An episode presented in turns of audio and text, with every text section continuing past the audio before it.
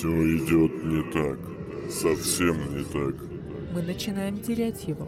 Так ничего не станет понятно. Мы не ожидали таких результатов.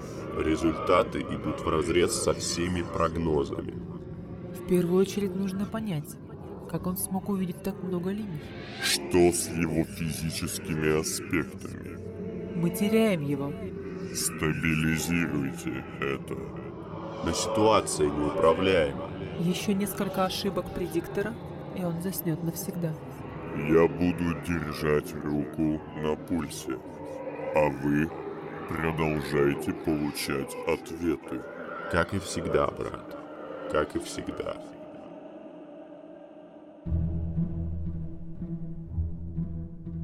Я никогда не использовала свой шанс. Почти всю свою жизнь с 12 лет я провела, работая в широком столе. Сначала девчонкой на побегушках, потом посудомойкой, затем официанткой. И мне, в отличие от многих сверстников, не приходилось тяжко. Что было тому причиной? Не знаю. Может, судьба, может, опека матери. А может, мой страх.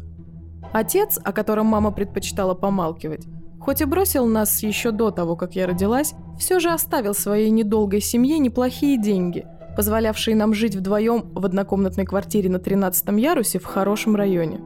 Моей средней зарплаты и более чем щедрых чаевых, которые почти все мужчины регулярно оставляли по не совсем ясным мне причинам, на жизнь хватало с лихвой. По словам особо ярых поклонников, я могла бы стать манекенщицей, дамой для прогулок и даже выгодно выскочить замуж. Но мама всегда запрещала мне светиться. Это была ее любимая присказка. «Не светись лишний раз, Дара. На твой свет придут чудовища». Я верила ей, давила в себе мечты, раз за разом упуская свой шанс, и продолжала недоумевать, что же во мне такого находили все эти десятки поклонников, захаживающие в широкий стол. А затем в один миг весь тот опыт, что должно приобрести человеку за два десятка лет жизни, рухнул на меня. Не отдавая себе отчета, я оказалась элитной шлюхой, затем ведьмой, затем подопытной. И, как итог, лицом с повстанческих плакатов. Все было как в тумане, и из этого тумана я вышла с одной простой, но важной истиной. Шанс ничего не значит. Он выпадает любому, независимо от пола, возраста, ума или внешности. Шанс не важен. Важно то, сможешь ли ты удержать его, использовать возможность, не проворонить и не упустить. Можно в один миг стать едва ли не самым важным членом революционного движения, на которого делают ставки сотни игроков. Обрести власть, влияние, силу. Но вот вопрос, смогу ли я удержать это? Смогу ли я доказать всем, что я не просто вспышка? Смогу ли я продолжать светиться? Интерактивный аудиороман «Внутренние тени». Акт второй. Часть первая. Говори, живо! Откуда, твою мать, у тебя эта птица? Пена, подними его! Пена держала щеголевато одетого схемотехника за грудки, прижимая к стене. Он, как и все театралы, пытался сохранить хорошую мину при очень плохой игре. Ухмылялся, силясь не растерять остатки последнего достоинства, что у него были. Но получалось плохо. Дара, охрана снаружи, кажется, поняла, что тут что-то не так. Они будут ломать дверь. Эста, привычно бледная, глядела в окошко, ведущее в темное помещение сборочного цеха. Кого она могла там видеть в кромешной тьме, я не знала. Но причин не доверять ее острому зрению у меня не было. Красивый галстук. И если ты не ответишь, я тебе кое-что завяжу таким же. Как по мне, пена с ее ростом звучала весьма убедительно. Я спрошу еще раз, долговязый. Я сорвала с шеи парня тонкий театральный галстук. Под ним оказалась знакомая татуировка веселой маски, не сулившая ничего хорошего. Ого, какой нам кадр попался! Из самой ложи? Мне тоже приходилось сохранять хорошую мину при игре, которая была ужасной. Два дня назад нам сообщили, что здесь, на часовой мануфактуре компании «Новотех» в Первом кольце, появился подпольный цех по сборке примитивных систем автоматического отпирания. Или проще, автовзломщиков. Выглядело это так, словно кто-то из сотрудников компании Крейга Джипс после гибели Якова Крейга решил заработать на стороне. Так уж и вышло, что мне нужны были эти автовзломщики. И мы очень быстро собрали небольшую группу. План был прост и элегантен. Незаметно проникнуть внутрь, забрать то, что есть, и уйти, не привлекая к себе внимания и не попадаясь на глаза. Ну или в крайнем случае разбить пару лиц. Никаких смертей, никакого шума.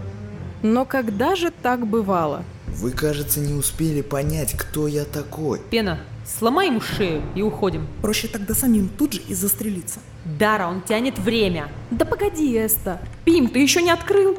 Почти. И долго еще будешь возиться? Иди в жопу. Ломается и не дает.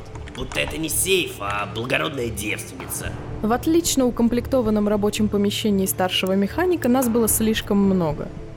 Я, бледная Эста со своим чудовищным кривым клинком, уставившаяся во тьму, высокая пена, почти царапающая потолок своим темно-зеленым беретом, и Пим, древний, который сегодня выполнял в нашей команде роль техника. Его манеры принципиально не вязались с его внешним видом, но сейчас был тот редкий момент, когда меня это не интересовало. Ведь в комнате было еще двое. Мастер-механик, которого пена прижимала к стене, и птица, глядящая на меня через механический окуляр. Корона. Птица человека, который был слишком важен для меня. Откуда птица? Снюхай его лучше, откуда надыбал чертежи автозломщиков пятого класса и куда они собираются делать налет. Что? Пим, ты о чем? Этот мелкий пиписьк тут не отмычку и шпильки и говна собирал, а штуковины, которые могут государственные банки открывать так же, как я своим членам банки с грибным вареньем. Пим, ты, наверное, самое дерьмовое существо столицы, да? Ласково чешешь, детка.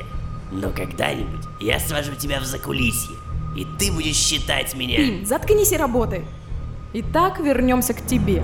Этот парень действительно создает нам проблему. Во-первых, судя по татуировке на шее, он один из членов ложи, если можно так сказать, знати из театральной банды. А у нас с ними вроде как союз, и глава театралов, меценат, будет недоволен. Во-вторых, тут явно пахнет не подпольной мастерской по производству отмычек, а каким-то серьезным делом, о котором никому знать не стоит. И в-третьих, у этого холеного техника в клетке сидит корона. Как все не кстати. Меценат будет очень недоволен. Словно прочитав мои мысли, ехидно сказал схемотехник. Я знаю, кто вы. Вы ведьма, верно? Отвечай давай, суповой набор. Я ее купил. Нужна для работы. Это редкий экземпляр, породистый. Где? Кто тебе ее продал? Я могу считать, что вы допрашиваете меня. Ты можешь считать себя трупом, выродок, если не прекратишь выделываться. Либо тебя будут допрашивать, либо потрошить. Выбирай. И готово. Я обернулась. Рано или поздно они все раздвигают ноги. Пим ловко и быстро вытаскивал из массивного сейфа недавно созданные автовзломщики, а заодно какие-то карты и планы неизвестного хранилища. Да эти ребятки, кажется, собирались провернуть какое-то очень крупное дельце. Дара, они запаниковали. Пытаются выбить входную дверь. Времени нет, идем. Прикончи его. Я поглядела на схваченного пеной схемотехника. Он все еще продолжал делать хладнокровный вид, но было ясно, ему страшно. Я только сейчас увидела, что на его запястье, под рукавом дорогого черного сюртука и на рукавником, скрывается еле заметный блеск поводка. Как тебя звать? Петрик. Послушай меня, Петрик. Я подняла его руку и сняла на рукавник. Тяжелый латунный браслет от ладони до локтя, со смертельной тайной внутри, привлек внимание всех моих напарников. Даже бледная Эста ненадолго отвернулась от окна и с отвращением поморщилась. Я вижу, ты здесь не особо по своей воле. Ого, так зверюшка тут еще и на привязи. Это не ваше дело. А почему на одного из членов ложи надели поводок? Тем временем я взяла со стола клетку с короной, а также устройство, что позволяло ею управлять и просматривать записи. Надо уходить. Только сперва сверни ему шею. Если он расскажет, что здесь были именно мы, начнется война. Это бред. Одно дело грабеж и заимка, и совсем другое глушняк. Первый сбой еще замазать можно, а за второй базар будет куда сложнее. А теперь переведи, Пим, с вашего чистого слога на обычный язык. Это сейчас была шутка на грани. За такое оскорбление чистого слога, языка древних, который считается языком науки, государственных документов и благородных семейств, любой из древних взорвался бы бранью. Но Пим совсем не такой. Нельзя его валить. Это подстава, сбой и косяк. За такое будет спрос. А у нас ответа нет. Как бы то ни было, я в любом случае выбью из него, откуда он взял корону. Но вот как же с ним поступить потом? И узнавать ли, что за крупные дельцы собираются провернуть театралы? Это большой вопрос.